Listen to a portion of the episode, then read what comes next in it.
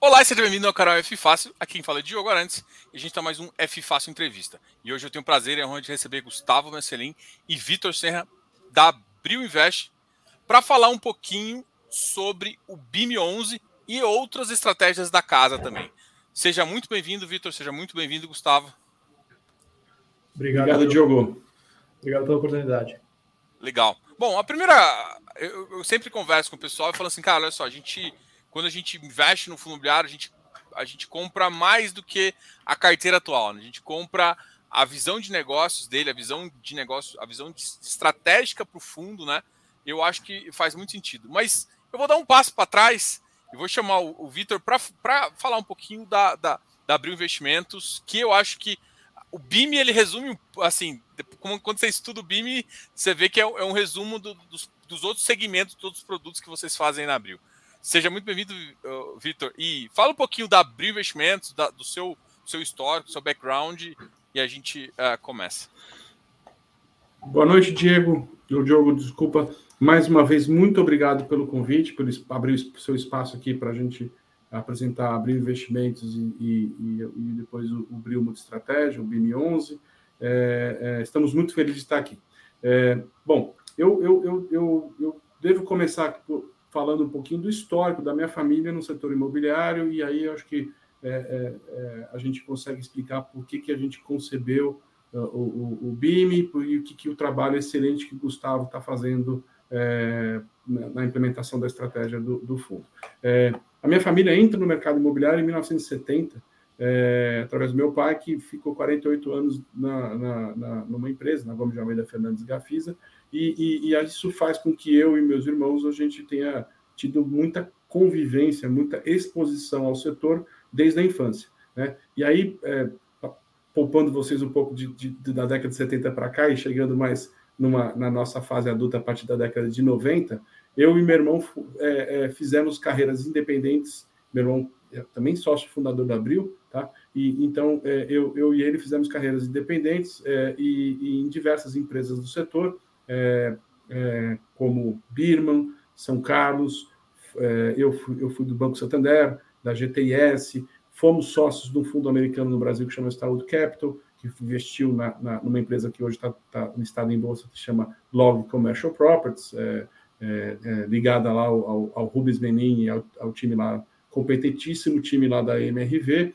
É, então a gente está nesse setor há muitos anos, tá? E, e a 2012, quando a gente funda Abril, a gente fundou Abril com a visão de, constru... de ser uma gestora que vai ajudar empresas do middle market é, imobiliário brasileiro a ter acesso a capital de qualidade e, e, e, e com, e com assim, ajudando esse capital a chegar a, a, ao mercado da melhor forma possível. É, foi esse, foi esse o, o, a pedra fundamental da Abril quando, quando, quando nós começamos. Tá? Nesses 10 anos, a gente acabou focando muito é, no mercado de, de para atender os grandes é, investidores institucionais brasileiros e fizemos até hoje seis captações, aquelas chamadas 476, que acho que o seu público conhece muito bem, é, e, através das quais a gente é, é, é desenvolveu duas principais linhas de negócio aqui na Abril. Tá? E, e, e aí é interessante é, chamar a atenção que a gente, esses fundos que nós constituímos nesses 10 anos, seis fundos, eles são todos, exceção do BIM, tá? que é o nosso, é o nosso é, filhote aqui, é, que a gente realmente gosta muito e estamos super entusiasmados, são fundos de prazo determinado, né? que são feitos por chamada de capital, até então assim, não, não é integralização na cabeça, e que, e que a gente faz muito leitura de ciclos para esses investidores institucionais. É, uma vertical de negócio que a gente começou é uma vertical que a gente chama dos fundos de permuta, né? que tem o Bril 2, que, a gente chama interna, carinhosamente em casa de 2, Bril 2, mas que na B3 ele é o Brim 11, e, é, e o Bril 3, que a gente chama carinhosamente de, de Bril 3, mas que na B3 ele é o BRIP 11, tá? Então, esses são fundos que têm um passivo muito qualificado, investidores profissionais, na verdade, é, é, e com pouquíssima liquidez na bolsa, porque são, são, são, são, é um passivo que não, não, não tem desejo de sair do fundo, eles, eles vão até a liquidação do fundo, porque, como eu disse, é prazo determinado. E uma das coisas que nós, eu e meu irmão, aprendemos nessa longa jornada no mercado imobiliário é que você deve sempre olhar os ciclos e, ter muita, muita, muita cautela, né, muita disciplina, acho que é a palavra certa, para tentar fazer investimentos no setor imobiliário a preços, de, a, pre, a preços próximos do custo de reposição ou abaixo dele. Esta é a melhor forma para a gente proteger o nosso investimento de ciclos que a gente sabe que existe no setor e que são, às vezes, muito pronunciados. Então, a nossa, a nossa é, é, primeira missão né, foi assim, como é que nós participamos do setor investindo dinheiro a custo de reposição? Custo de reposição, acho que a, a plateia, o público sabe, mas acho que vale aqui só para alinhar o conhecimento, é, é o preço através, através pelo qual alguém desenvolve um, um ativo imobiliário. Então, é, é, e geralmente, né, é, é, e antes do lucro do, do, do desenvolvedor. Então, é, você geralmente está falando de, de, de, do mercado residencial, mais ou menos o dobro, a metade do valor que o mercado é, compra ou vende aquele imóvel. Então, a gente, a gente tem muita disciplina para fazer esse, essa, esse tipo de, de, de, né, de, de, negócio.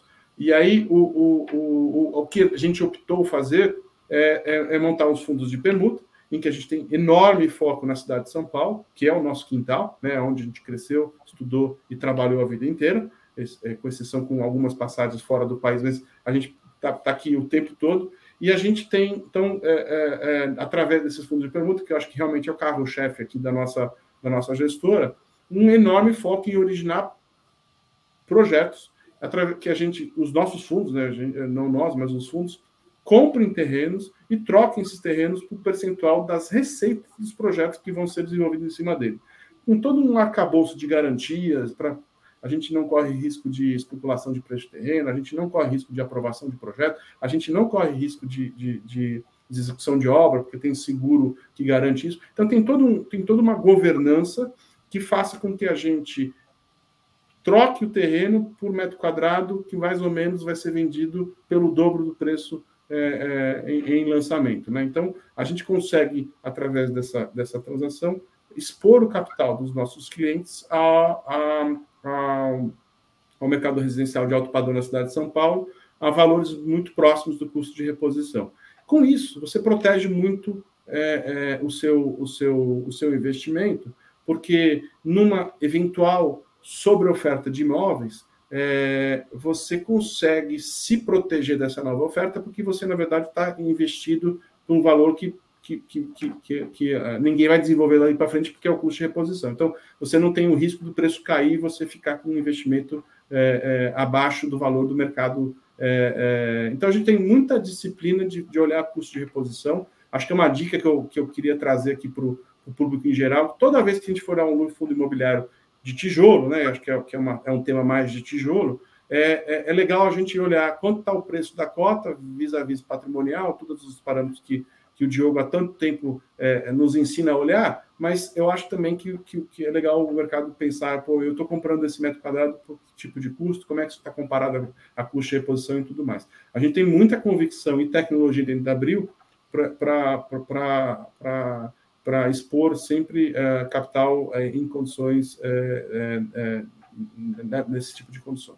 Outra, e aí estou super à disposição para dar mais luz na pergunta, se for o caso, mas esse é o carro-chefe da, da, da, da, gestora, e acho que um dos principais atributos, né, um principais valores adicionados que a gente traz para o nosso cotista institucional é a capacidade de originar projetos. Né? Então, eu vou falar um pouquinho de ordenação mais para frente, mas deixa eu voltar agora aqui para a segunda vertical. A gente faz crédito, né? Mas a gente faz CRI. Né? Então tem um fundo, uma família de fundos de CRI, tá? Também de prazo determinado, para lei de ciclo, muito parecido com o que a gente uh, descreveu para permuta, a mesma coisa. E a gente também olha o desenvolvimento residencial, os CRIs é a nossa, a nossa classe de ativo preferida, apesar que a gente possa olhar outras classes de ativo.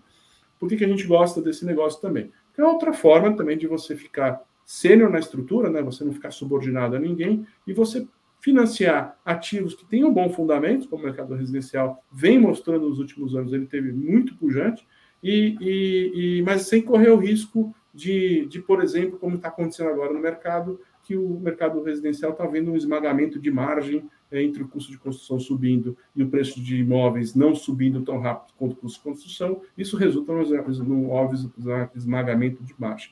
Então, a gente gosta dessa estratégia de crédito quando a gente antevê, quando a gente antecipa mercados em que haverá esmagamento de margem, mas que o mercado, ainda que o mercado esteja saudável, a gente está antecipando o mercado com esmagamento de margem, a gente simplesmente opta por subir na estrutura de capital do negócio e sentar em cima do crédito é, com todas as garantias, toda a governança, ficar muito mais protegido da, da do, do eventual ciclo mais mais duro para o equity aqui.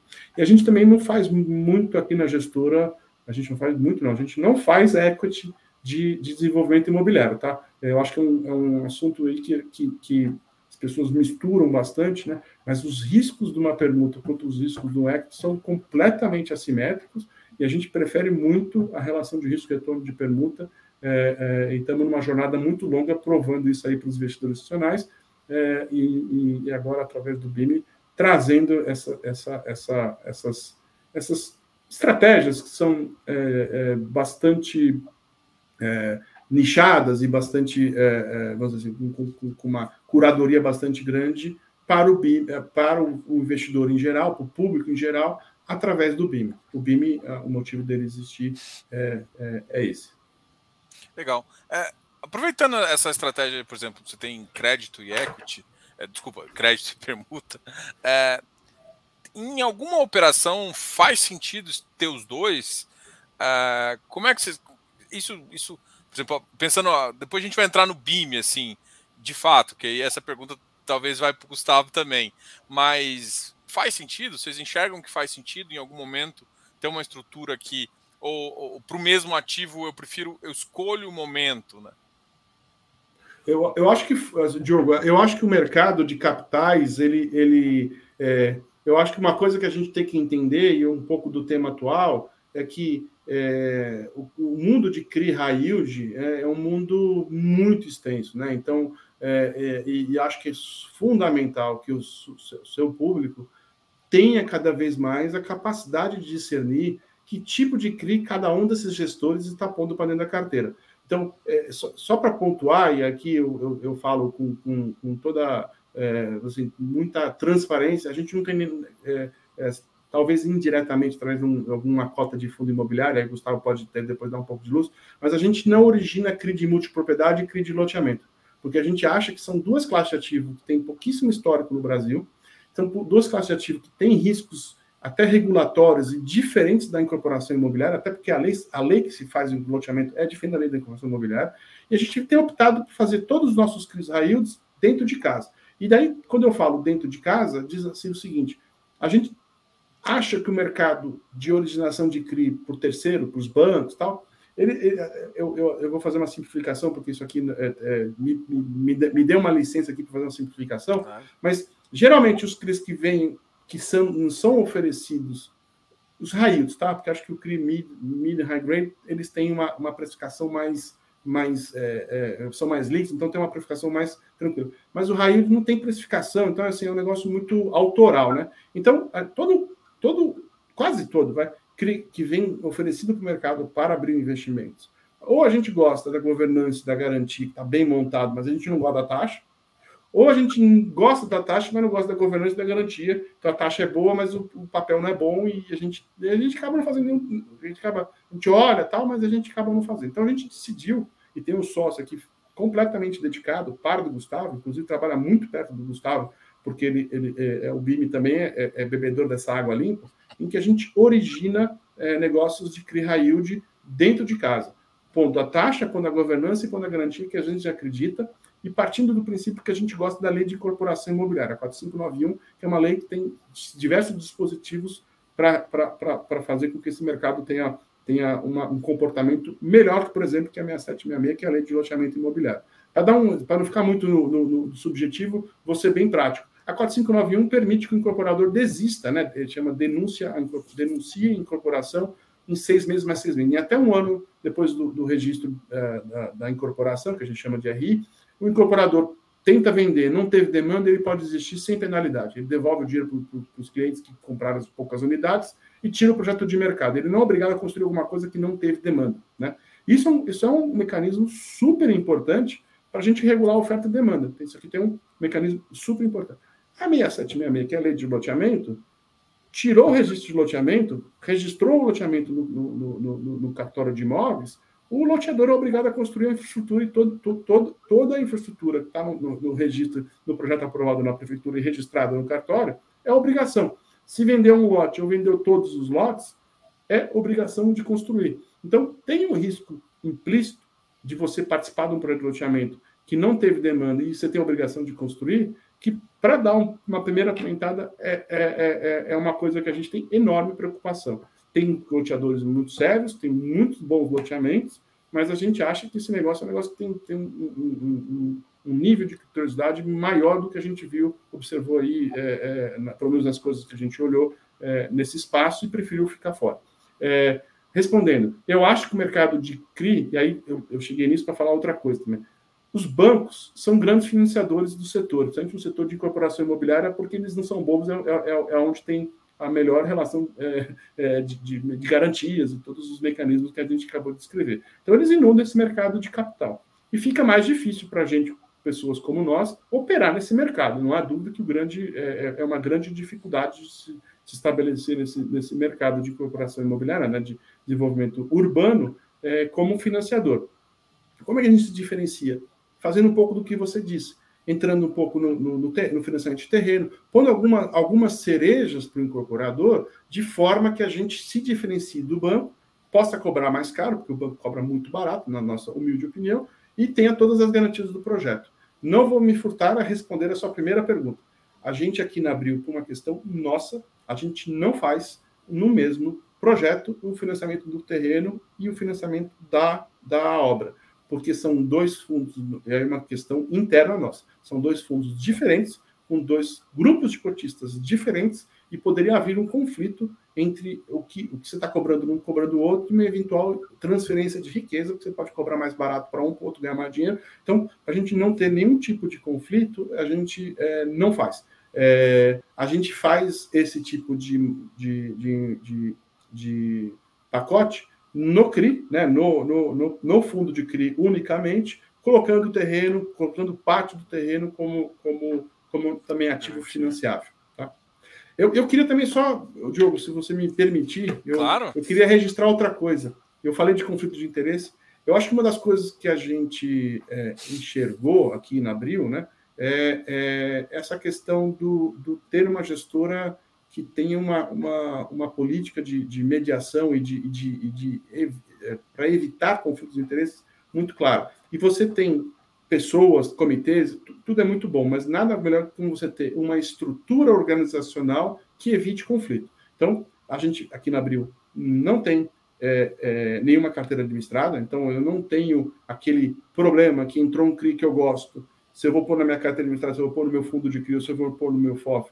A gente não tem esse problema, porque a gente tem aqui fundos muito bem definidos e não há concorrência de ativo dentro da gestora. Então, assim, chegou um ativo que é para o BIM, é só o Gustavo que pode fazer o underwriting, é só o Gustavo que pode levar para o comitê e é só o Gustavo que pode comprar. Não tem um cara lá do FOF e não tem o cara do FOF com o CRI, tem, não tem a carteira de estrada. Então, a gente preparou abril para esse momento de mercado, que é um momento que a gente é, com muito entusiasmo, resolveu participar mais ativamente dessa, dessa, dessa indústria de fundo imobiliário, pensando nos fundos, nesses fundos, é, vamos dizer, é, maiores e, e, e, mais sofisticados para o mercado público em geral, como o BIM, é, quando a gente entendeu que, que, a, que, a, que a, as circunstâncias eram, eram favoráveis a isso e a gente se manteve é, sem conflitos para poder chegar aqui na frente de vocês e falar, pô, no BIM não tem, não tem concorrência interna, não tem conflito. Eu acho que tem várias é, outras casas que tem, tem, uma política, e várias fazem, tá? Eu, eu não tenho dúvida que tem uma política de rateio lá super bem escrita, tudo comitês, acho que tem, mas é um, mas é um layer a mais de preocupação que, os, que os, o público-alvo seu tem que ter, né? Os, os, a sua audiência, que, que eu acho que hum, passar a mensagem aqui na Abril, a gente, por questão organizacional, não tem. Legal, isso, é sempre interessante entender a visão da gestora, a visão da. E a gente é, conseguiu entender essas duas vertentes, né? A vertente de crédito, a vertente de a vertente de permuta, e aí entra o Gustavo, né? Aí entra o Gustavo fazendo um mix, né? O que a gente chama de multi-estratégia. Vamos falar do BIM. Como é que você, como é que foi desenhado o BIM também? E aí depois, se o Vitor quiser complementar alguma coisa, mas como ele foi desenhado para o investidor. E aí eu acho que você pode até, a gente estava conversando aqui, você conversou, ah, no Roadshow a gente come, começou, falou assim, olha, a gente vai começar assim.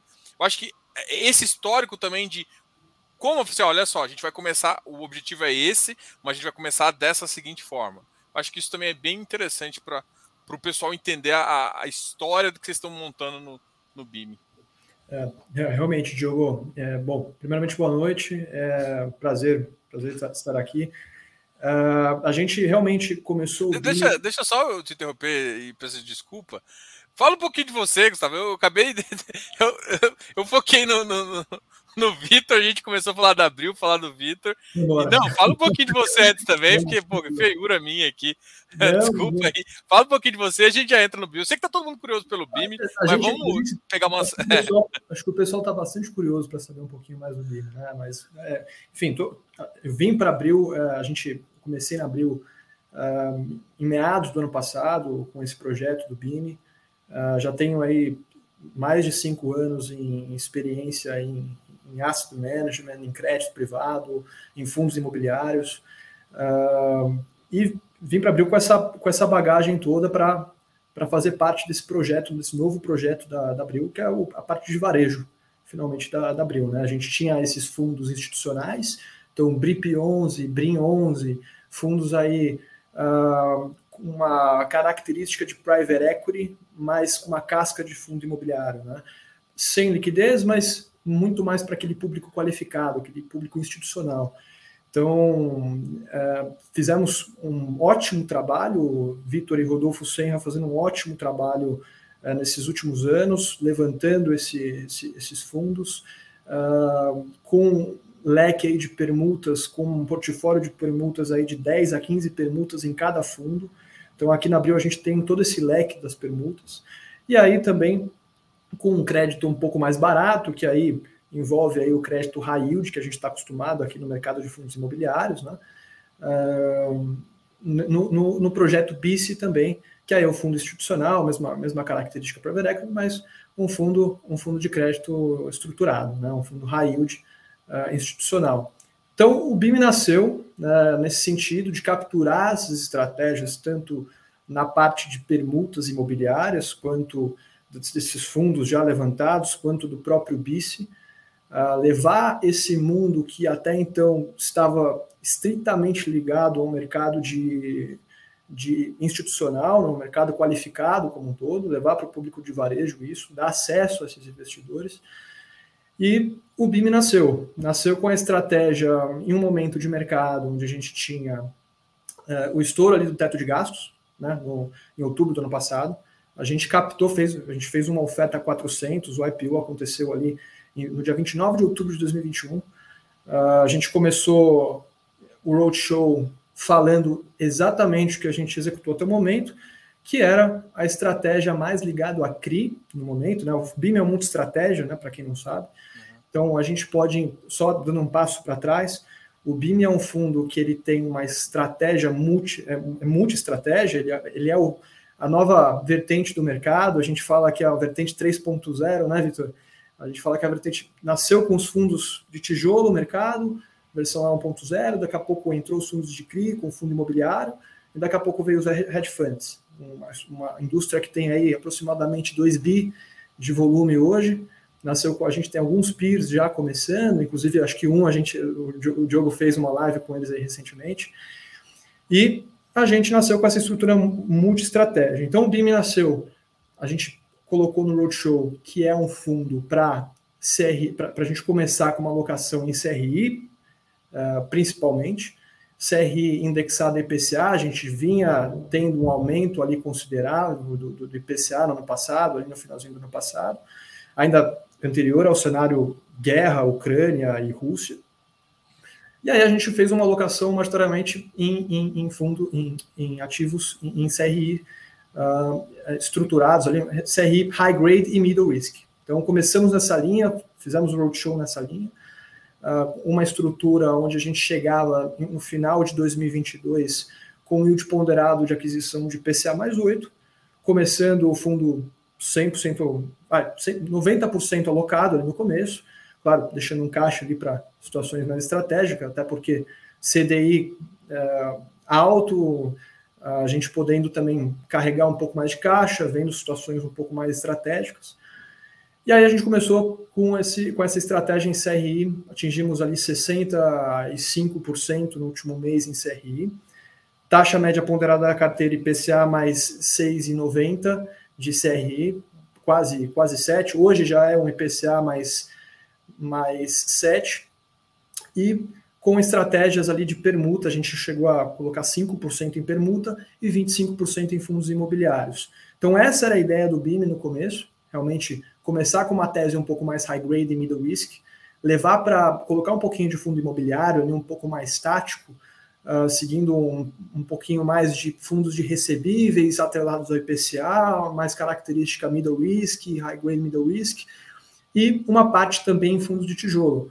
Então, o BIM, num cenário onde a gente tinha a Selic ali avançando, a gente, e PCA também, a gente começou com 70% da carteira de fundos imobiliários em fundos de CRI e 30% em fundos de tijolo. Hoje, o BIM é quase full alocado a carteira de fundos imobiliários em fundos de CRI e PCA+. Então, a gente segue isso, arrisca, o fundo vem entregando bem, entregou 10 centavos ali em novembro, em, em, dezembro. Então foi muito rápido. A gente começou novembro, alocamos em um mês, dezembro, 10 centavos. Já conseguimos bater os 12% que a gente tinha em mente no primeiro ano. Uh, janeiro, 10% de novo, 10 centavos de novo, mais de, aumentamos um pouquinho a mais ali, um pouquinho mais o yield. Veio guerra na, na, na, na Ucrânia e na Rússia, uh, taxa pré abrindo também. Uh, e a nossa carteira em IPCA, uh, principalmente IPCA, e fundos uh, de carteira de recebíveis IPCA também. Então a gente conseguiu se destacar, aumentamos um pouquinho mais o dividendo ali em fevereiro, aumentamos em março também, gradativamente. Hoje o BIM está na faixa de 15%, 16% ao ano nominal. Uh, e muito provavelmente, aí depois dessa inflação que a gente viu no mês de março, uh, as coisas continuem perto desse, desse, desse yield nominal. Tá? Então, resumindo, o BIM ele tem hoje 65% em CRIs, principalmente PCA+, tem uma partezinha de CDI+, que a gente colocou ali em janeiro e fevereiro também, para balancear um pouco a carteira, tendo em vista que a Selic subia, estava abrindo bastante.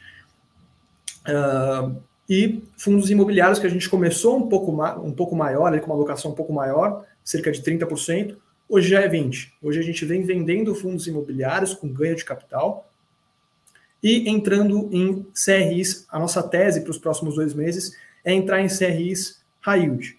Então a gente tem, uh, o nosso foco é esse, entrar em CRIs high yield, a gente veio vendendo fundos imobiliários, entrando em CRI high yield, aumentando nossa taxa ponderada de aquisição e tendo uma carteira, que nem eu falei para você no começo, Diogo, é, middle risk com permutas, e aí a gente vira um high yield como um todo ali para com uma estratégia é, multimercado, com gestão ativa, girando a carteira no dia a dia e conseguindo capturar esses ganhos.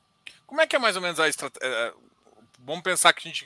Dá para você colocar a permuta como se fosse um IPCA mais alguma coisa, né? A, o objetivo da carteira como um todo, uh, colocando ali o BIM como uma estratégia, seria uma entrega de quê? PCA mais 9, PCA é, líquido? Como é que você pensa de entrega? Essa, essa é uma pergunta é, interessante, né? Porque aí permutas a gente tem a TIR, né? A gente olha bastante para TIR, faz uma modelagem com o VSO um pouco menor, é, faz a modelagem um cenário de estresse aqui, enfim.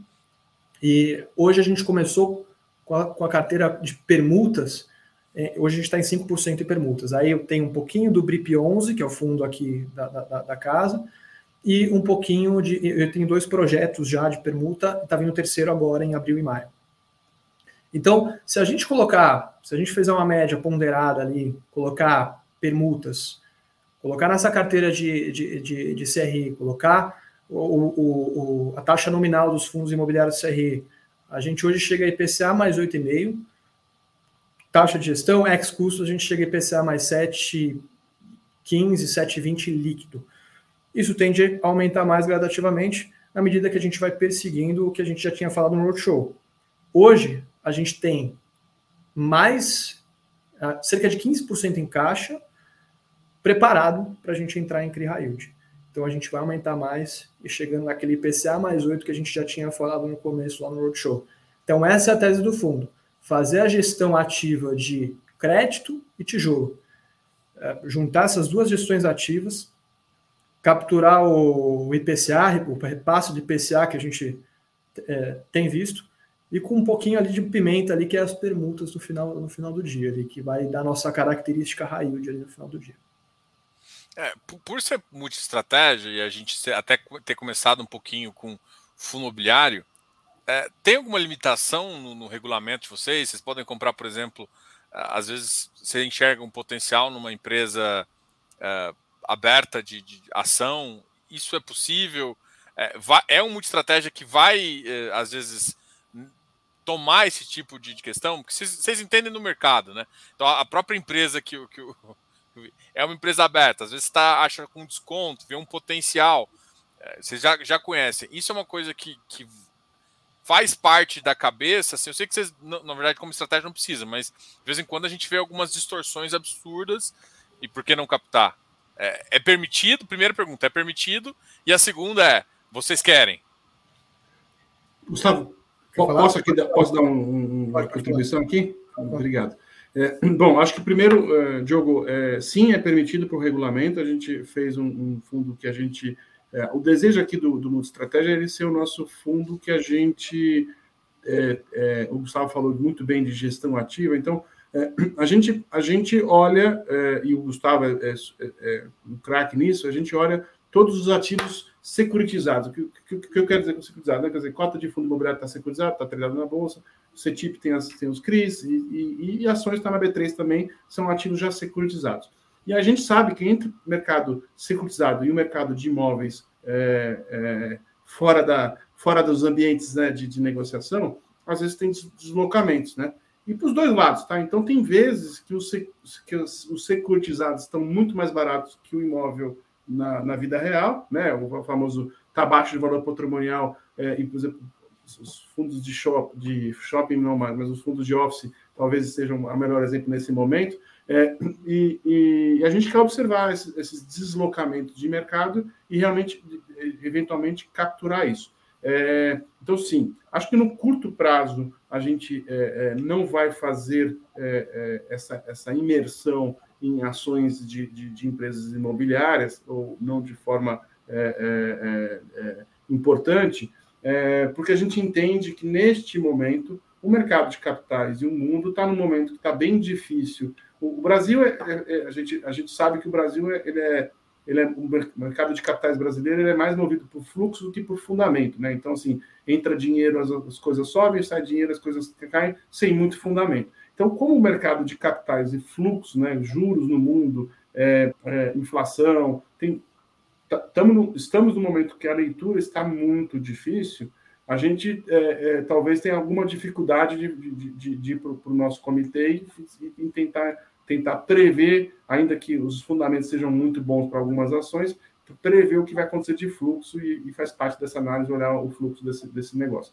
É, isso me dá a oportunidade para também dizer um pouco, um pouco o seguinte, né? O nosso, um dos nossos grandes atributos é ir lá no mercado não securitizado, pensar ativos, dar uma roupagem e trazer para o mercado securitizado. E aí tem muita assimetria, tem muita arbitragem. Então, a permuta é o melhor exemplo disso. Né? Então, a gente vai lá e compra um negócio por um preço e já é, é, tem a expectativa, pelo menos, né, de vender esse negócio pelo, dobro do preço. Então, são realmente, como, como o Gustavo disse, é um negócio que demora um pouco mais, né, então não entra no rendimento no curto prazo, isso é um, é um complicômetro para a gente acelerar mais, mais permuta no BIM, né, porque a gente teria um, ofenderia os nossos rendimentos, hoje a gente está pagando 12 centavos por cota, que nem o Gustavo explicou, e, e a gente tem só 5% do fundo em permuta. Esses 5%, estão contribu esses 5 do fundo estão contribuindo zero para esses 12 centavos. Mas lá na frente, ele vai ser o nosso, o nosso presentinho, né? vai ser o, o,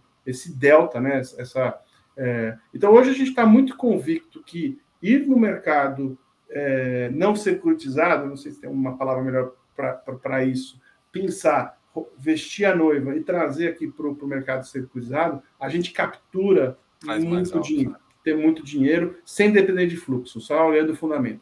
E é o que a gente está olhando aqui agora. Está muito focado em fundamento e, e, pouco e pouco certo de fluxo, porque o mercado está bem difícil de, de, de, você ter uma previsão é, de três dias para frente, quem dirá um horizonte de investimento que a gente olha aqui. É, e, e assim, uma análise simples também, a gente, a gente acha que é, quando o fundo é, o fundo está com 55 milhões, a gente imagina que é claro, vocês estão querendo, vão querer crescer o fundo natural, e eu acho que fazer carregos com é, com fundo maior é, é, menos é mais saudável porque você consegue você capta menos, mas você capta de forma mais segura.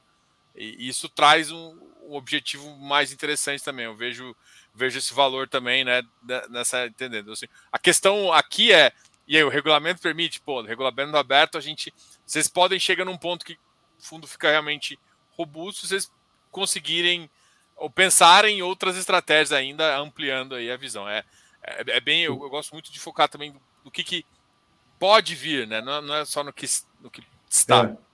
Eu, eu acho que você foi cirúrgico e perfeito. É, no tamanho que o fundo está, a gente não precisa buscar nada. Eu vou chamar de exótico, porque a achação não é exótico, mas é, é, é, de coisas assim um pouco mais expandidas do ponto de vista de política de investimento. Então, o fundo está pequeno, a gente está executando super bem, o Gustavo está fazendo um excelente trabalho em, em, em achar CRIs e, e, principalmente CRIs é, é, é, que entreguem uma relação risco-retorno ótimo. Né? A gente, eu sei que o mercado é muito, muito ligado e muito, é, enfim, acompanha muito de perto o rendimento no dividendo, é um dado importante, mas a gente, como gestor, a gente não pode esquecer risco. Então, a gente, é, ainda que a gente vá ser cobrado por rendimento, a gente tem toda uma, uma, uma disciplina para olhar risco e, e, e, entender que às vezes é melhor fazer alguma coisa que tem um rendimento um pouco menor, mas muito menos risco. Então, aí a gente, na, na, na opção, um rendimento alto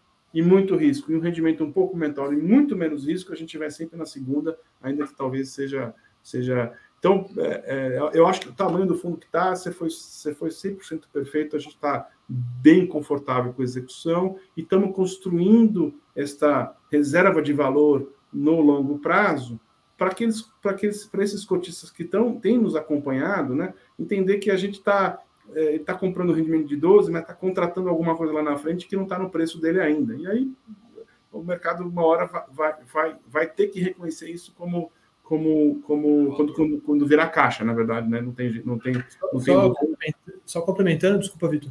É, repasse, repasse da inflação também. Hoje a inflação é a maior, a maior alta da inflação em março desde 1994. Então, cara, é, é, é, importante a gente ter uma qualidade creditícia aqui boa dentro da gestora, onde a gente acompanha uh, mensalmente os relatórios da securitizadora, enfim, tem o service também, a GFI está sempre perto da gente também, que é um servicer aqui para a parte de permuta, uh, que a gente utiliza também um pouquinho no crédito. Então, a gente hoje, Diogo, nossa carteira, se você abrir também, a gente vê bastante ali é, residencial, São Paulo, estado de São Paulo principalmente, cidade de São Paulo principalmente, e aí, se você amplia um pouco mais, estado de São Paulo. A gente para por ali. Uh, shopping, laje corporativa, no crédito. Então a gente fica é, é, bem seguro com essa carteira, bem seguro para repassar a inflação.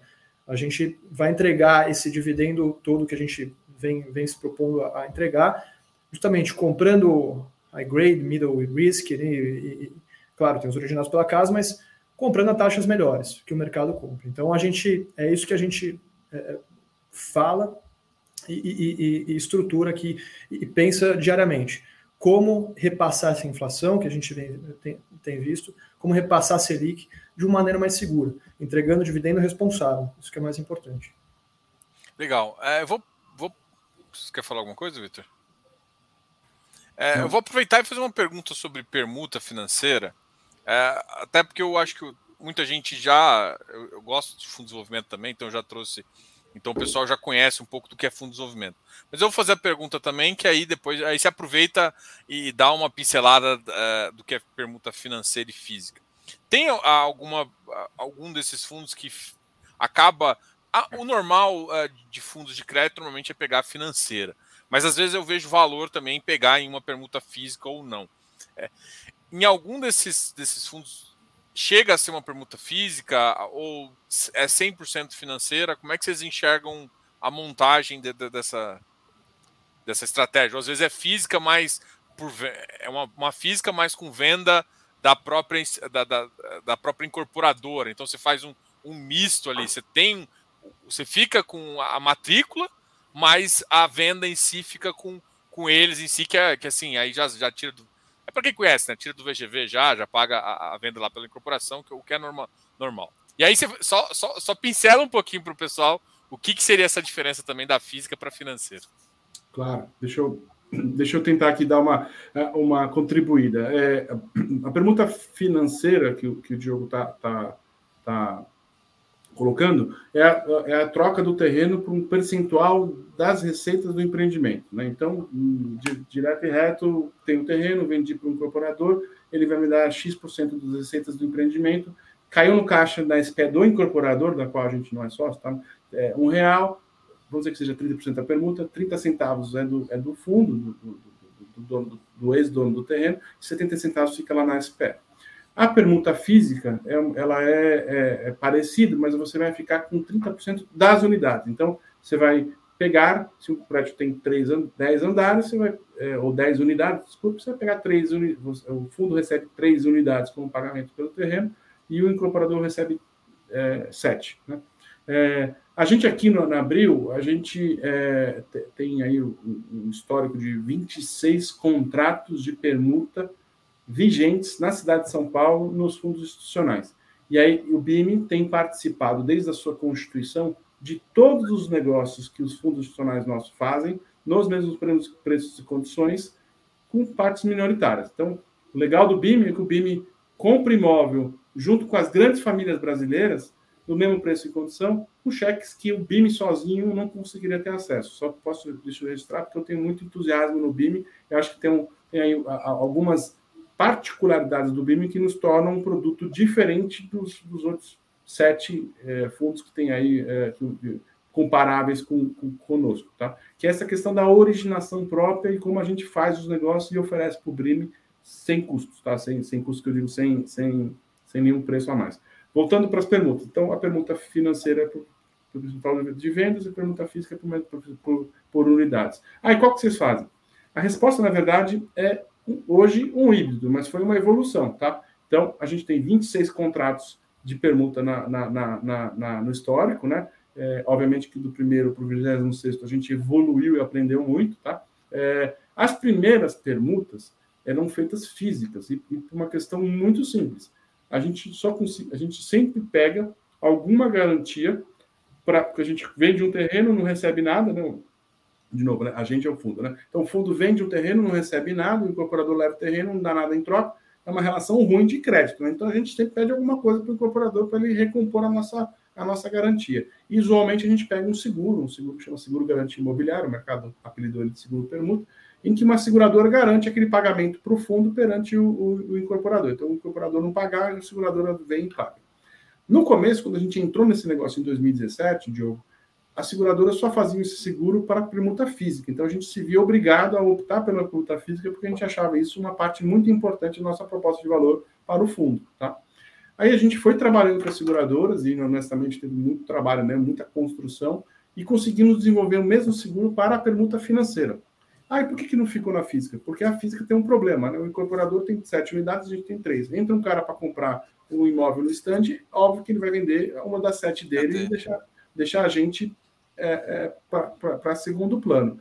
E por mais que a gente tenha governança, acompanhe e tal, isso acontece. É, é, é, é ainda mais quando a venda é dura, ele não. não, não ele fala, ah, o cara queria a unidade 41 que, putz, você não sabe, é minha. e, e, e vem de um monte de história, mas, enfim. Então a gente é, é, entendia lá atrás que o benefício do seguro era maior que, esse, que, esse, que o malefício da, da, do desalinhamento comercial e optamos no começo pela, pelas perguntas físicas. Aí a gente depois migrou para a financeira porque o, o, seguro passou, as seguradoras, Swiss Re, Chubb, grandes seguradoras, emite, é, desenvolveram um produto para emissão de apólices na pergunta financeira. E aí o, o, o, o, problema, da, aí a questão de venda está resolvido, que daí é, entrou um real no caixa, 30 centavos é nosso, 70 centavos nosso do fundo, né? E 70 centavos da incorporadora, do incorporador, então não tem mais desalinhamento, né? Não tem mais a unidade 41 e 51 é minha e sua. O problema da financeira é que você oferece a tributação, os 30 centavos passam pelo, pelo obrigatoriamente pelo DRE da incorporadora e você é, então oferece isso em tributação é, geralmente é, a, a, a, gente só faz negócio com obriga, obrigação contratual. Todas as nossas SPS que a gente é contraparte tem que estar no regime especial de tributação, porque os, os patrimônios estão afetados. Patrimônio afetado. O patrimônio de afetação, então a gente.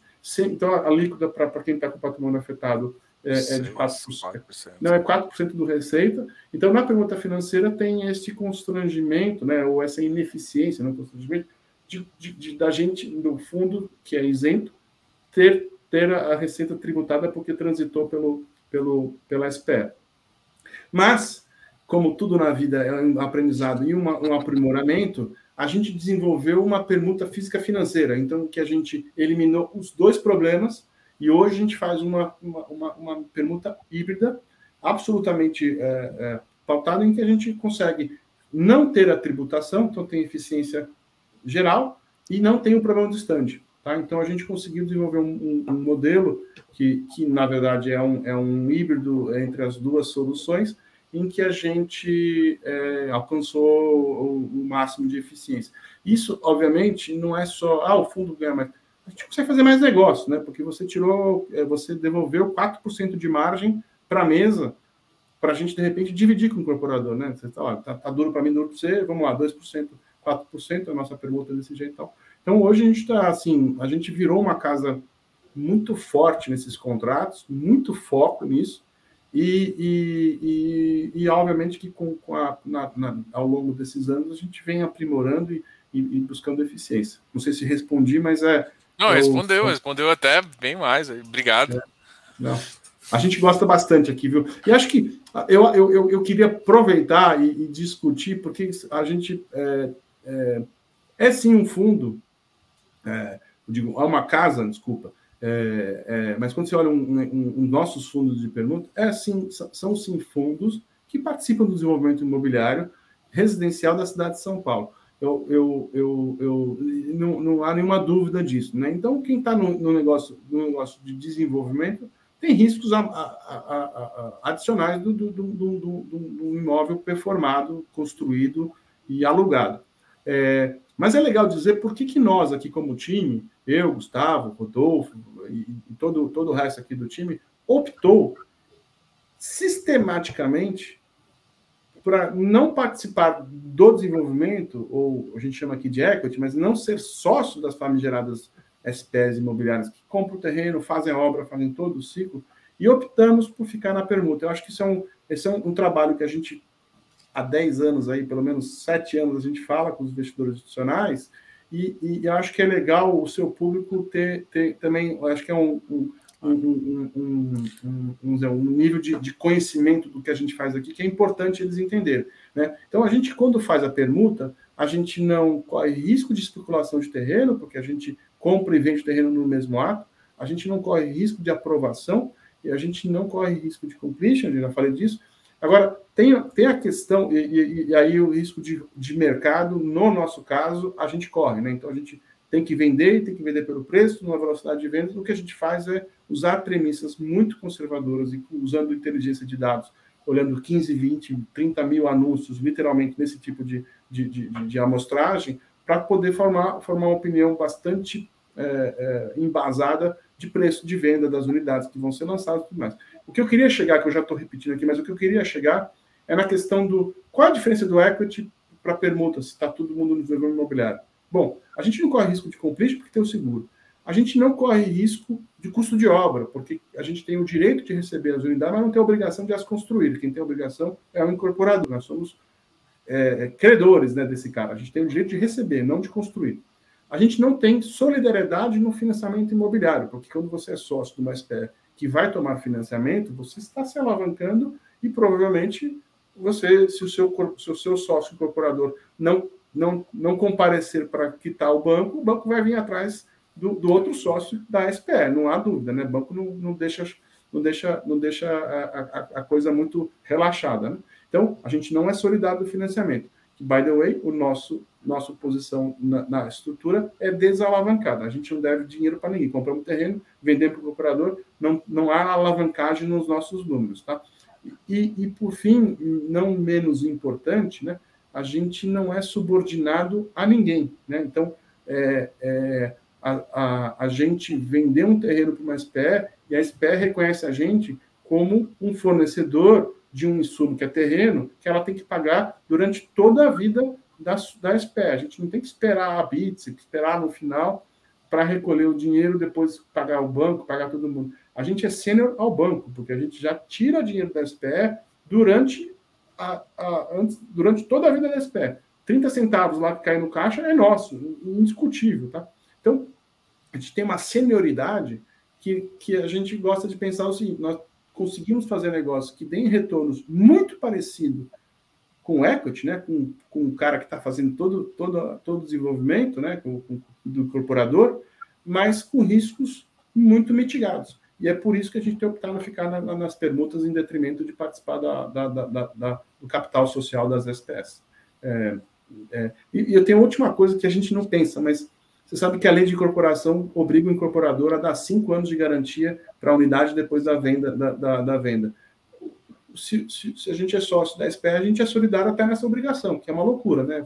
Fundo imobiliário ficar garantindo uh, obrigação de, de, de, de manutenção. Ah, minha parede rachou, tem que vir aqui um cara e, e, e, e consertar tal. É, obviamente que todo mundo põe nos contratos, também não quero assustar, que essas obrigações são do incorporador. Mas num, num litígio, num problema maior, essas coisas podem ser é solidário. É. Pode, pode. Legalmente ser é solidário, não tem. Legalmente não tem como solidário. tirar. Se, se, você é solidário no econômico, né? Se você se a SPE deu, deu lucro, você é solidário, ele também é solidário nos passivos, inclusive passivos é, como esse. Legal. Aproveitando que a gente já está nesse assunto de permuta, é, como é que é o acompanhamento? Né? Eu acho que não é um acompanhamento, acho que tão pró, tão você não vai ficar, você não precisa ficar olhando tanto custo de obra, você já falou que você não tem.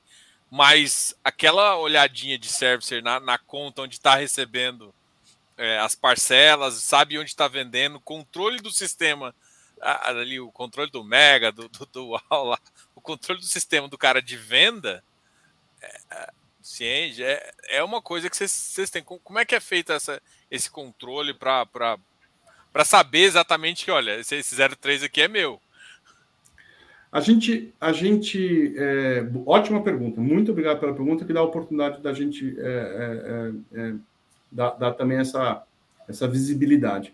A gente, é, a gente optou aqui por usar um, ERP, um ERP, né, um, um, um sistema em que a gente compartilhe as informações no mesmo RP que o incorporador. E, e, no meio do caminho tem, uma, tem um service que se chama OGFI, que é o nosso service, tem outras empresas no mercado, mas essa é super respeitada e, e a gente gosta muito do trabalho dessa companhia, é, que a gente, é, então, a, todos os projetos do crédito e de permuta, a gente tem um contrato guarda-chuva em que a gente faz com que o incorporador opere o projeto através do IRP do incorporador que alimenta o RP da OGFI que, e que a gente tem acesso web-based. Então, a gente tem lá é, é, tem um delay, porque as informações têm, têm, têm algum delay, mas a gente tem, e eu tenho acesso, o Gustavo tem acesso de ter nossos logins, e eu sei exatamente quantas unidades estão vendidas em todos os 26 projetos que a gente tem na cidade. Preço, contrato, tudo uploaded, porque vem, vem a gente faz a, a, integração do sistema. Então, invés da gente ter um RP, como eu tenho um RP, e ficar com dupla, dupla gestão, a gente usou esse sistema que está pronto, e ele está todo parametrizado, inclusive para obrigações obrigações tributárias, fiscais da SPE, a gente acompanha tudo isso, inclusive obrigações acessórias, como, como entrega de documentos. Tal. Então é muito, muito, muito legal o trabalho. E embarcado no mesmo no, no RP, a gente é, tem já a equipe de engenharia, que é intimamente ligado com o orçamento e é da mesma prestador de serviço. Então, a gente faz visitas mensais. É, Para ser honesto, tem parte dos incorporadores que são nossos parceiros que nos é, disponibilizam e abrem os orçamentos de obra, que a gente não é parte da obra. Então, tem, tem alguns incorporadores que preferem não abrir, a gente tem uma, uma dificuldade de convencê-los, porque a gente não, não faz parte da obra, mas do ponto de vista de qualidade e cronograma, a gente acompanha na vírgula, é, porque isso faz é, toda a diferença no nosso investimento. Então, é, a gente acompanha a obra, custo de obra, quando a gente é, consegue a informação, e, e, é, e, é uma coisa mais é, conquistada do que contratualmente é obrigatório, porque de fato a gente não tem obrigação de construir, mas a gente tem todo o direito contratual, visita a obra tantas vezes quanto a gente quiser, a nossa equipe de Bril vai, inclusive hoje o Gustavo esteve numa obra aí. Do, né, eu vi, vi stories dele. É, é, foi o time inteiro aqui. Então, é, é, a gente tem esse cacoete de gostar de, de, real estate. Então, realmente, a gente vai lá e visita. E, e, mas, assim, de qualquer forma, contratualmente, a gente tem esse acompanhamento que é obrigatório no contrato, tá? A gente tem é, o direito de exigir que, que, que toda, toda a, o trânsito de informações seja por esse sistema, e a gente já embarca uma equipe de engenharia lá que ajuda a gente a olhar cronograma é, é, físico, né, o cronograma de entrega e qualidade. O financeiro lá, né? É, o financeiro a gente tem, tem alguma. Só complementando pelo lado do BIM, é, a gente até estava contando aqui para o jogo antes, a gente também avalia ali na hora de entrar ali na, na permuta ali pelo BIM o que, que é o que, que é a duration mais curta das permutas. Então, claro que a gente começou a colocar as permutas na hora que o BIM nasceu, a gente começou a alocar com as permutas, mas a gente, a, a quantidade, o percentual do projeto que a gente entra em relação às permutas investidas tem a ver com a duration, para a gente ter um balanceamento ali da carteira e, e, ver quanto realmente essa TIR projetada que a gente coloca lá de 26 no relatório de 27% ao ano, quando essa TIR a gente vai conseguir capturar. Então, duration pequena, Indy 70 é o nosso ativo principal ali da, das permutas. Inclusive, a gente visitou hoje, juntamente com a Juliana Setuguchi, que é responsável aqui da equipe, por ficar fiscalizando ali, ela fiscaliza diariamente o GFI, fiscaliza tudo que o engenheiro coloca ali da GFI no sistema, é, visita as obras é, semanalmente, então, é, sempre que aparece uma oportunidade, eu como bom Uh, além de mercado de capitais, eu estou entrando nesse mundo também, uh, aprendendo bastante aí também com, com, com, a família Serra como um todo, né, Vitor? É. Conhecendo esse. Eu sou, eu sou peão de obra também, eu sou, é, eu sou engenheiro de, de, formação, sou engenheiro de formação. Minha esposa é, é engenheira civil. Então, hum. viabilidade, acompanhamento, físico-financeiro, é, é a, a, conversa de casa é sobre mercado residencial aqui. Então, aqui a gente está em casa.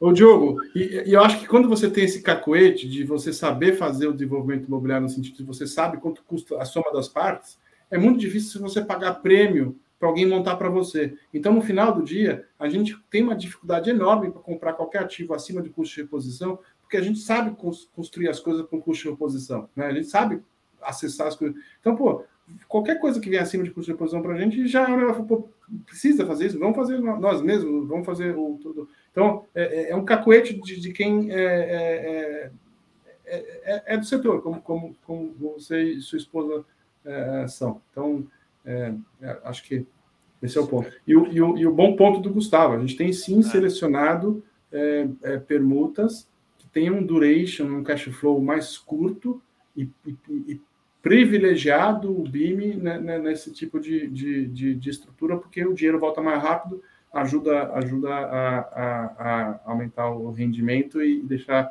todos nós que somos cotistas muito felizes. Mensagem, mensagem que fica, né? A gestão, a gestão ativa do BIM, tanto em relação ao, ao CRI, ao fundo imobiliário que a gente, o mercado já está acostumado, e gestão ativa também na parte de perguntas, né, cara? Não, legal. E aí, assim, o, que a gente tinha conversado é justamente o ajuste que vocês falou de duration, que a gente até deu um número aqui, é mais ou menos um ano e meio mesmo, é uma, era, uma expectativa que eu tinha, é mais ou menos isso mesmo.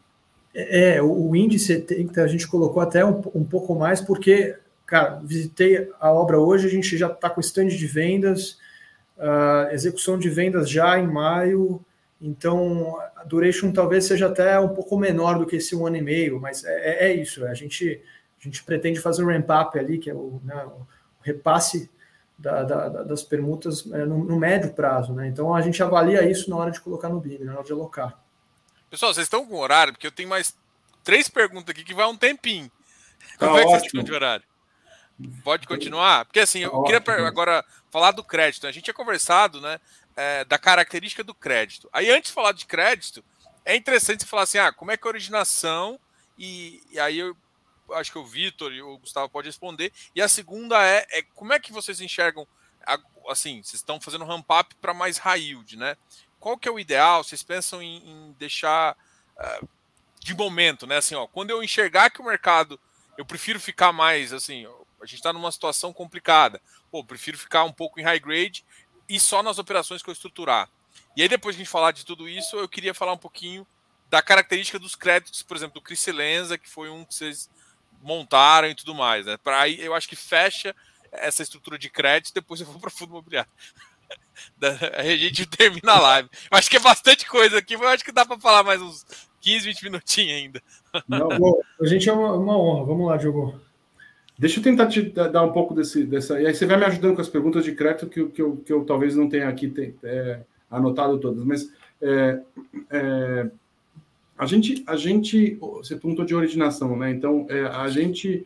É, é, é, da natureza da, da casa aqui falar com o incorporador, falar com o setor o dia todo, até, até, pela, até pela, pela pela prática das, das permutas. Então, o crédito veio como um complemento, né, pensando do lado do mercado imobiliário, é um jeito da gente oferecer um outro produto para o mesmo, mesmo público-alvo e, e, conseguir, é, é, é, enfim, é, ter uma oferta de valor maior para o mercado imobiliário. Então, isso, isso foi muito para a gente muito natural. E acaba, acaba que as, a, inúmeras vezes a, a, o time de permuta é, origina um negócio, não funciona para permuta, o crédito olha e, e, e, vamos em frente. Tem alguns negócios dentro, dentro é, ainda em pipeline, mas que são, que são nessa, nessa tiveram essa dinâmica. E também, às vezes, a, a outra verdade também, também é, existe. Né? O crédito também, às vezes, origina. Às vezes está falando com o incorporador de um crédito que a gente está pondo e tem um terreno para comprar e já, e, já, e já senta com o time de pergunta. Então,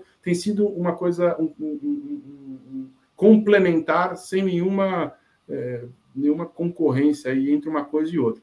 A gente fala com o incorporador, assim, até, pela, até pelo DNA aqui da, da, da turma aqui, a gente fala com o incorporador o dia inteiro, tem incorporador vindo no escritório, a gente está no escritório visitando os caras tal. E a gente também tem muito foco na cidade de São Paulo. Então, então a área de cobertura também, é, a gente a está olhando bastante coisa no estado de São Paulo, porque, a, a, é, é, é, é enfim, é, é, um jeito da gente também não perder boas oportunidades para o interior do São Paulo, é muito rico. Mas a gente tem preferido ficar ainda no estado de São Paulo por uma questão de, de, de até, até, de novo, né? enquanto a gente tá, tem aí um, um, fundo não tão grande, a, a, gente acha que faz sentido. Né? Eu, eu gosto de, de dividir é, é, é, um número que eu acho bem, bem conta uma história muito, muito relevante. O estado de São Paulo é, tem 3% da cobertura é, diária né, na, é, nacional. Ele, a gente, aí, esse estado tem 22% da população, né? E 32% do PIB, né? Então, é, é, acho que a gente, em geral, sabe desse número, mas é, a, a, como investidor imobiliário, é muito bom estar num lugar que tem pouca área, né? Restrição de área, 3%. Acho que o número é muito 22%. Dinheiro muita gente, né? 22% da população está em 3% da área e 32% do PIB está tá com 22% da população em 3% da área. Então, é, é, a gente já tem muita, tem muita, tem muita pista para a gente aqui. É, eu, eu, eu, tenho certeza que tem bons negócios em todas as outras praças, é longe de, de, de dar um tom bairrista aqui, mas a gente tem conforto de operar no, no nosso quintal e o quintal tá, tá tem muita coisa para fazer. E é isso que a gente oferece no BIM, muito acesso a São Paulo. O Gustavo pontuou isso, mas eu quis reforçar, porque eu acho que é um, que é um, é um dado é, é, importante. Voltando para o crédito, então a gente tem essa originação que é complementar, né? É, a, a, gente é, tem é, sofisticado e, e, e, melhorado no sentido de ter entendido que o mercado imobiliário tem nas ofertas atuais e o que eles gostariam de ter, a gente tem, sem relaxar nada em crédito, mas tem, tentado fazer adaptações que nos diferenciem de bancos, por exemplo, para poder ser mais competitivo. E, e, e, aí a gente tem, tem assim, é, muita, muita é, facilidade mesmo para fazer o que a gente chama de do underwriting, né, para fazer a, a subscrição do negócio, para a gente fazer, fazer a diligência como um todo, porque como a gente já faz uma diligência muito profunda na permuta, que na verdade é um, é um, é um, é um ativo que a gente fala mais disso que até no crédito, então, assim, em teoria, você poderia ser, no crédito, você poderia até ter um pouco menos de, de, de criteriosidade, a gente entende que fazendo, fazer o, underwriting de crédito, para quem já olha até a última linha lá, que é depois do crédito, que tem que ver o quanto que o equity holder lá, quanto o SPF eh, ganha e tal, a gente, a gente tem, tem, tem tido é, assim, é, bastante é, facilidade de, de, de, de, Porque a gente conhece os bairros, a gente conhece os preços, a gente conhece o custo de obra, a gente conhece. E quanto mais a gente tem projetos na cidade de São Paulo, mais dados a gente tem, mas quanto mais dados a gente tem, mais apurado fica a nossa, a nossa capacidade de, de, de subscrever é, projetos. Então, hoje a gente tem mais ou menos 250 milhões de reais de, de, de pipe, de CRI, originado pela, pela Abril, é, tudo desenvolvimento ou, ou é tudo urbano, na, nada de, de novo, não tem é, é, no pipe hoje não tem nada de loteamento a multipropriedade, não temos, não estamos com a cabeça de entrar nesses dois, financiar esses dois setores no, no, no médio e nem no longo prazo. Acho que tem bastante coisa também para fazer ainda na, na, na, no desenvolvimento urbano. É, e aí a gente tem, tem sim a ideia de crescer a exposição do BIME a, esse, a esses ativos conforme a gente vai é, é, originando eles e dando a, a, ideia é que o BIM participe dentro da sua capacidade da política de investimento que o Gustavo determina junto conosco lá no comitê, é, o, o que, tem de apetite, mas assim, uma coisa que a gente tem convicção que o BIM vai participar, pequeno ou maior, em todos os ativos de, de, de CRI que a gente originar, para não ter nenhum tipo de, de, de seleção ou exclusão, então a gente tá, quer, quer dar exposição a toda a toda a carteira. Quer falar um pouquinho, Gustavo, em, em termos de quanto a gente acha que os nossos papéis exclusivos é, chegarão em termos de, de, alocação dentro do que acho que foi uma das perguntas do Diogo. Sim, sim. É, os, os papéis exclusivos acho que é, é, o nosso foco agora, né, Diogo? Então, uhum. acho que agora para os próximos dois meses a gente já tem feito uh, caixa pensando nisso. Então, março e abril foram, foram meses aí que a gente vem focando, a gente focou bastante aí na, na, na parte dessa, dessa, liquidez, aumentou a nossa, a, a, nosso caixa, chegou a 15% de caixa, e agora a intenção é que a gente é, compre e leve aí para a casa dos 20% ali é, do BIM em CRI estruturado pela casa, originado pela Abril. Então, ali já nessa faixa de PCA mais 10,5 que a gente teve do Selenza, uh, tem mais dois CRIs uh, nessa linha de, de, de yield vindo aí. Então, é aquilo que a gente colocou lá no começo no workshop, a gente concretizando ao longo do é, tempo. E, e, quando que é assim, qual que é o seu uh, mindset, assim, pô, eu, toda vez que eu montar a carteira, às vezes eu monto mais de mercado para não ter, para girar mais rápido, para entrar mais rápido, depois eu vou originando, porque dá mais trabalho originar, isso a gente costuma falar isso, três meses é no mínimo, desde que isso já passada a diligência, aí ainda demora três meses, né? Aí, imagina, é, então assim, o meu objetivo ali é, é ter 80%. Quando seria, né? Assim, até para a gente entender o quão raio de que a gente. Uh, assim, a gente tem a permuta que, que vai ficar gerar em torno. A gente imagina que crescendo pode girar um pouco maior, alguma coisa nesse sentido. Mas. E, e, e de papel, assim, a gente. Pô, a, o objetivo é ter 60% nos créditos originados da casa, assim até o máximo, assim, até aqui eu tô confortável, até para eu ficar com às vezes oportunidade de, de, vender alguma outra operação, né? Um high yield a gente sabe que a liquidez é muito difícil, né? É muito difícil uma casa comprar da outra, porque tem um, todo mundo gosta de botar o B dele ali, fazer o dele. É, como é que você, como é que é esse máximo assim que você enxerga? Bom, a gente, a gente pretende até o final do ano bater ali os 25, 30% dos CRIs originados pela casa. então a IPCA mais 10,5, IPCA mais 11, então é, é nessa faixa de, de, taxa que a gente é, vem, vem estruturando. Mais CRIs high grade e middle risk que a gente entrou, então, no final, a parcela desse montante, a gente espera chegar com 25%, 30% dos CRIs originados pela casa, mais middle uh, risk, high grade ali na casa dos 50%, a gente bate os 80% de CRI, então até o final do ano a gente tem 80% do fundo em CRI, alocado a IPCA mais 8 líquido, isso é importante colocar, IPCA mais 8 líquido, é, é, é, aí que a gente quer chegar, Diogo. Com uma parcela aí a gente vai diminuindo essa parcela de fundos imobiliários ao longo do tempo. A gente entrou mesclado ali um pouquinho em recebíveis, um pouquinho em tijolo. Hoje, é, é, é principalmente recebíveis. A gente vai diminuir essa alocação e bater os 80% em, em CRI. Eu, eu, acho que, que, que, aí dando um horizonte maior, que eu acho que o Diogo também está buscando essa, essa, essa velocidade de cruzeiro, a gente discute, discute aqui dentro de casa que, que um, metade desse, desses 80%, seus fundos, seus, seus papéis nossos, que são exclusivos, é, eles são, eles são, eles não têm tela, mas é, a gente tem muita convicção que se precisar vender no mercado, a gente vende e ainda vende com, com esmagamento de mara, de, de, de, de, de é, com, com prêmio, com, com esmagamento de, compressão de juros.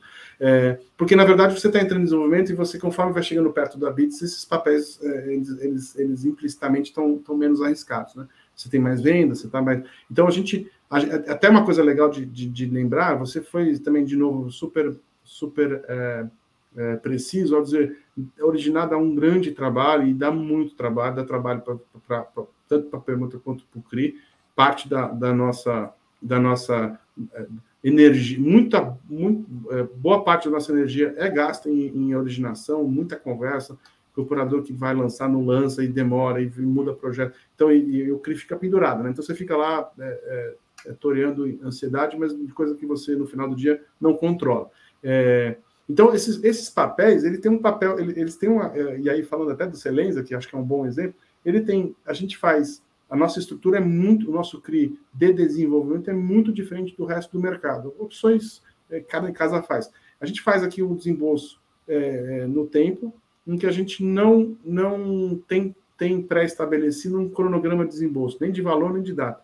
E que, na verdade, através do sistema, a gente faz por zeragem de caixa. Então, isso cria uma volatilidade no, no caixa, da, na, na chamada, né, né no CRI, é, de, de, de chamada de capital. E depois também, o CRI, quando chega perto lá do vencimento, como a gente trabalha com, com, com, com SPS, que é, é, a gente sempre tem uma, uma, uma emissão com, com, alguma segurança para que a gente não tenha nenhum problema de, de, de, de da, daquela obra não ser entregue, né? Então a gente sempre dá um, dá um crédito adicional com alguma contingência. A gente sempre chega numa situação que no final a, a, o, o CRI é emitido parcialmente, nunca chega em 100%, e depois a, o repagamento, como a gente tem todos os recebidos para o cash sweep, ele é bem rápido, né? Isso cria um papel que tem uma dinâmica de duration bem curta, como o Gustavo já explicou, e aí você, na verdade, está originando um CRI, o outro CRI está chamando, o outro está devolvendo, e você cria uma, uma, uma, uma, uma dinâmica dentro do portfólio que é muito saudável, mas que esse, esse percentual, para bater 80%, você teria que ter 300% do fundo comprometido com o CRI, sabe? Você teria que estar desenquadrado. A gente, pelo amor de Deus, não vai fazer nunca isso. Então, trabalhar com 30 e 40 significa ter muita coisa na rua e, e, ficar, ficar gerindo essas curvas, que são curvas que se sobrepõem. Eu não sei se eu expliquei bem, mas é, é, é uma, uma, uma, das, uma das nossas. E eu acho que isso é um, um atrativo, porque é, é a, a, ajuda muito a, a, gerir risco. Né? É, hoje, por exemplo, o Cris Celenza, que é um papel que a gente emitiu em é, IPCA mais 10,5, ele, ele já, na base de cotistas institucionais, já ligaram aqui para, pô, tem CRI aí para vender para mim? Ah, e cara compra IPCA mais 9, 10, com alguma compressão. Então, é, é, a gente acha que como, como, como, como é, o, o, secundário, como o papel tem muito prêmio, a gente conseguiria fomentar um secundário é, é, com, com, alguma, com alguma compressão. Vai lá, Gustavo. Só, só complementando aí pelo lado do, do, do, high grade e middle risk, a gente entrou num momento muito bom. A gente via taxas ali no mercado muito mais abertas e com, com, uma qualidade creditícia muito melhor. Então a gente não, não se viu na necessidade de, pô, vou aumentar o risco da minha carteira e, enfim, porque a gente tem, tem créditos melhores é, por taxas é, melhores no mercado. Então a gente pode agora vislumbrar um cenário onde talvez amanhã inflação controlada, fechamento ali da, da NTNB, e a gente comece a, a sair com, com, com, ganho ali no mercado, no mercado secundário, também dessas posições mais líquidas, né? Fazendo a gestão ativa desses, desses CRIs aí, high grade e middle risk. Então, e, e entrando nossos estruturados é, na medida em que eles vão avançando. Então, eu acho que o momento para o BIM 11 foi ótimo para alocação. Foi difícil de captar, mas. Eu ia fazer esse comentário. Eu fiz uma cara feia aqui quando. Eu falei, nossa, eu falei, justo na. Outubro, novembro foi a pior época, pior. mas aí eu estava pensando aqui quando você falou, eu comprei com taxa boa. Eu falei, é, faz sentido. Você captou pouco, mas, mas comprou bem. A gente fez um V, né, o IFIX, ali em novembro, cara, e a gente comprou, a gente alocou o fundo imobiliário ali em novembro. A gente conseguiu fazer, cara, mais de 200 mil já de ganho de capital em fundos imobiliários. Conseguimos levar, chegar em 30, não falou, caramba, 30, daqui a pouco a gente já estava com 20, 20%. E conseguindo fazer, fazer esse giro, né? com, com ativos de, de, qualidade, não, não é, comprando ali ativos super high yield ali, com, com ágil, não. É fundos de casos que a gente conhece, casas competentes, com bastante história no mercado. Uh, e completando, conseguimos caixa, conseguimos captar. Uh, hoje a gente consegue tem um caixa ali de quase 15%, a gente consegue olhar para essas oportunidades. Hoje o BIM não precisa sair no mercado ali, puta, tentando fazer alguma alavancagem, tentando fazer uma compromissada para continuar comprando uh, a CRI. Hoje a gente mantém esse caixa, mantém a estratégia cabeça fria, fazendo as originações, fazendo as nossas estruturações, pegando essa compressão de taxa que vai acontecer na hora que a inflação for controlada, e a gente e a gente vem tocando, vem tocando assim, jogo. Não, show de bola. É, eu, eu acho que assim, isso responde, acho que a maioria da dúvida do pessoal. Vocês têm, assim, é, é foda perguntar, porque eu sei que não existe como em relação à emissão, né? Emissão é uma, uma coisa mais complicada. É, mas assim, a gente sabe que deu uma abertura de janela. Como é que. Quando vocês estariam, tipo, prontos uh, para uma emissão, né? O que vocês. Assim, porque basicamente estão alocados estão terminando de fazer uma locação, agora você já está preparando caixa para estruturação. E aí, o que, que levaria assim, não, agora eu estou pronto para emissão, como é que fazendo? E outra, fazendo emissão, vocês pensam em utilizar aquelas estruturas que alguns fundos usam, tipo warehouse, para ou ficar com compromissada, às vezes um tempo, para diminuir o prazo, uh, de, de, o tempo de alocação, né? Para não ficar muito tempo, sabe? Aumentar um pouquinho num, num período, né? Fazer cenas compromissadas, depois, quando você termina a locação, você fazer. Como é que vocês pensam isso? Deixa eu dar um primeiro aqui, Gustavo, você complementa, pode ser? Pode ser. É, é, em relação à, à emissão, um follow é, eu acho que é um caminho natural, a gente, é, claro, pensa e, e, e, e mira em algum momento.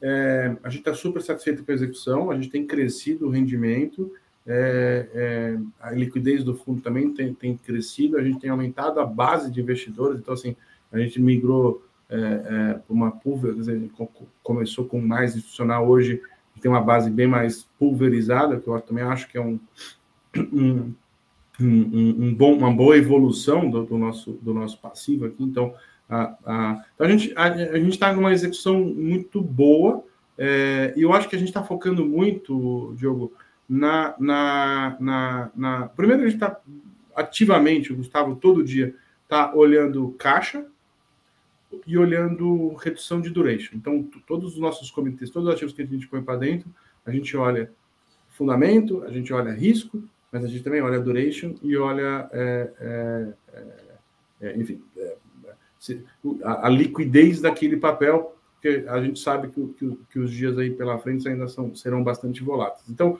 é, a gente tá, está tá, tá focando na execução da, da, do lado do ativo, está melhorando o perfil, e isso, isso, é um trabalho diário com, pessoas como você, que tem nos ajudado e dado, dado essa abertura aqui para a gente contar quem somos. Nós somos uma casa nova para esse público-alvo, apesar de 10 anos de existência, e, e profundo reconhecimento dentro do, do universo de, de, institucionais, a gente está aqui nos apresentando. É, temos profunda convicção, profunda convicção, que estamos vivendo um momento especial para o fundo imobiliário, é uma classe de ativo consolidada, super acompanhada, super escrutinizada, e faço um paralelo. Ah, o Gustavo falou do 3.0, eu, eu, eu, já era, já era é, adulto na década de 90 e, e, eu me lembro quando eu trabalhava num banco e um, um, um, um concorrente do banco que eu trabalhava cobrava, cobrava 4% ao ano para gerir um fundo DI. Então, é, é isso mesmo. É, e, e, e, basicamente um fundo, estou agora falando de fundos líquidos, né? E eu vi a indústria dos multimercados, dos verdes, SPX, desses grandes craques aí, nascerem. Né? E eles começaram com fundos pequenos tal. O que, que foi essa indústria? Né? Foi a indústria do DI, que cobrar uma taxa absurda, e depois, aos poucos, as pessoas perceberam que um DI nada mais é que um caixa, que você fecha o caixa lá com LFT, compra e vende, e, e é um caixa. Hoje, acho que o robô faz, faz aquilo, sem nenhuma, nenhum detrimento, mas não é uma atividade que requer uma gestão ativa. Depois vieram os fundos de renda fixa. Eu vi toda, toda, toda essa história acontecer, já estava no mercado financeiro, já tava, trabalhava em banco. Depois nasceram as, as, as, os, os, fundos multimercados, que hoje estão gigantes, né? E o que, que esses caras se diferenciaram? Eles só olham ativos securitizados, é, é na natureza do negócio dele, e fizeram gestão ativa olhando multimercados, o próprio nome diz, né? Então foi olhar juros, foi olhar... e ninguém nunca foi na Verde e falou, pô, eu quero investir no seu fundo de câmbio, porque eu não gosto do fundo de juros. A Verde estou pegando a verde como exemplo aqui, mas essas assets, deixa eu tirar aqui, essas assets não tem um fundo de uma coisa, tem uma cabeça brilhante lá de alguns caras que, que, que, que, que essa cabeça veste tudo. veste tudo, sai de um, entra no outro e, e tenta criar valor para o seu cotista. E o, e o cotista compra isso, né? Fala assim: eu, eu quero a cabeça do cara, eu não quero ficar aqui parado no, no dólar, porque tem hora que o dólar vai cair. Então, é, é, é, é como caiu recentemente, né? E às vezes esses caras erram, mas, mas pelo menos tem alguém para cobrar. Né? Então, a gente viu essa indústria de fundo imobiliário nascer como, como um grande fundo DI, que são esses fundos enormes e tal, que a gente acha que o futuro é um futuro de consolidação, de, de grandes, poucos grandes, enormes gestores que vão ter FIIs menores e vai ser um, um, eu acho que uma evolução muito saudável para esse setor é uma consolidação, é, é, é alguém é, trazer uma economia de escala para ter acesso a imóveis que tenham isenção fiscal mas que tem uma gestão mais passiva mesmo. Eu quero ser dono do shopping, do, do hospital da criança, sei lá o quê. Gosto, gosto do rendimento, vou. Ótimo. Esse gestor não deve ter remuneração igual o cara do multimercado lá do, dos fundos. Então, nesta indústria, a gente está vendo essa transformação. E aí a gente está entendendo né, que, que o mercado está vindo para esse lado do, do, do, de contratar gestores né, que se proponham a fazer essa diversificação, fazer essa leitura de ciclo e fazer essa gestão ativa. Com o charme, que no imobiliário tem a questão de ir buscar fora do mundo securitizado ativos e trazer para cá, que, que na, na, na, na, outra indústria de fundos, de fundos líquidos multimercado não tem. Então, assim, a gente está super entusiasmado porque a gente acha que, que o BIM ele, ele, ele, ele, é a, ele é a materialização para nós desta oportunidade de participar do mercado que está nascendo tem muito para crescer e muito espaço para gente boa uh, participar. E a gente quer, quer, quer, quer, quer queremos nos oferecer para o mercado como uma alternativa. É, acho que tem espaço para muita gente, mas a gente acha que tem, tem um pouco de espaço para a gente também. Então gente está tá aqui. É. Follow-on vai vir quando a gente tiver com, com, com as nossas estratégias é, 100% executadas, um pipeline é, é, a prova de bala no, no, momento. E aí a gente vai mostrar para o mercado o pipe e, e, e dizer, olha, e a, a, vantagem de ser um originador é que a gente consegue é, é, ter um pipeline basicamente já garantido e fazer, uma, fazer um, algum tipo de, de, de, emissão que a gente já tenha a, a destinação de recursos muito bem é, delineada. Acho que com isso tira um pouco da, do risco da, da, do humor de mercado ser um pouco maior, um pouco menor a gente pretende usar as nossas originações próprias para fazer esse pipeline. Vai olhar coisas também de mercado, o, o, o, Gustavo tem acesso a muita coisa bacana, os spreads têm aumentado, então tem high grades hoje com spreads, uh, spread over bastante interessantes, que a gente está olhando, a gente gosta da relação risco-retorno, e também tem coisas próprias, então a gente vai fazer um mix para continuar entregando esse IPCA mais 8,5 9 que a gente é, é, é, quer, quer, quer, quer, quer integrar, integrar é, é, mesmo com o follow-on, tá? Então, para que o follow-on não seja dilutivo para os nossos cotistas. Acho que, e tem a questão de preço, né? Então a gente tem que fazer o follow-on também pelo preço certo, mas a gente acha que o preço é consequência do, do entendimento do mercado em relação a quem somos e o que entregamos. Não, com certeza. Bom, pessoal, queria agradecer aqui a, a esse bate-papo, Vitor e Gustavo. Eu acho que a gente ficou bastante, conseguiram responder bastante coisa do fundo, falou um pouco do que é a casa. Eu acho que foi bem legal e bem instrutivo para todo mundo. Tá? Queria agradecer, vou deixar você falar as últimas palavras e a gente encerra aqui hoje. Gustavo, quer começar? Bom, primeiramente, obrigado aí, Diogo, pela, pela oportunidade. Acho que a gente é, vem, vem, tocando ali o dia a dia com foco no resultado. Então, é aquilo que o Vitor falou. Né? Aos poucos a gente vai, vai colocar todos os estruturados para dentro, os raios para dentro, assim que a gente tiver um pipe, um pipe quente, aí a gente persegue aí uma, uma, uma eventual oferta, mas foco total da gestão no resultado. Acho que repasse da inflação com qualidade, uh, geografia onde a gente conhece. Resumo, no final das contas, é esse. Acho que da, da live aqui. E mais uma vez, obrigado pela oportunidade, Diogo. Bem, bem legal falar aqui hoje. Vitor, deixa as últimas palavras aí pro pessoal. Primeiro, agradecer você, Diogo, mais uma vez por ter aberto seu canal para a gente. É, a gente precisa muito dessa, dessa comunicação direta, a gente quer estar próximo, a gente está muito focado na execução, como o Gustavo falou, e, e, e dizer assim, é, lembrar ao, ao, ao, seu público, né, que nós temos, é, estamos nas redes sociais, temos um site da gestora, www.investimentos.com.br, lá tem um link para o, site próprio do Brio Multistratégia, é, é, é, fácil acesso, que a gente lá tem todos os relatórios gerenciais, tem cotação, tem estratégia do fundo, e tem o contato com o RI, né? inclusive para vocês receberem as cartas é, automaticamente. Então, é, é, para aqueles que ainda não investem no BIM, eu os convido para pelo menos acompanhar. Eu acho que é um produto que a gente levou muito tempo para pensar, conceber, com muito carinho, e, e, e eu acho que é um, é um negócio diferente. É, é, eu acho que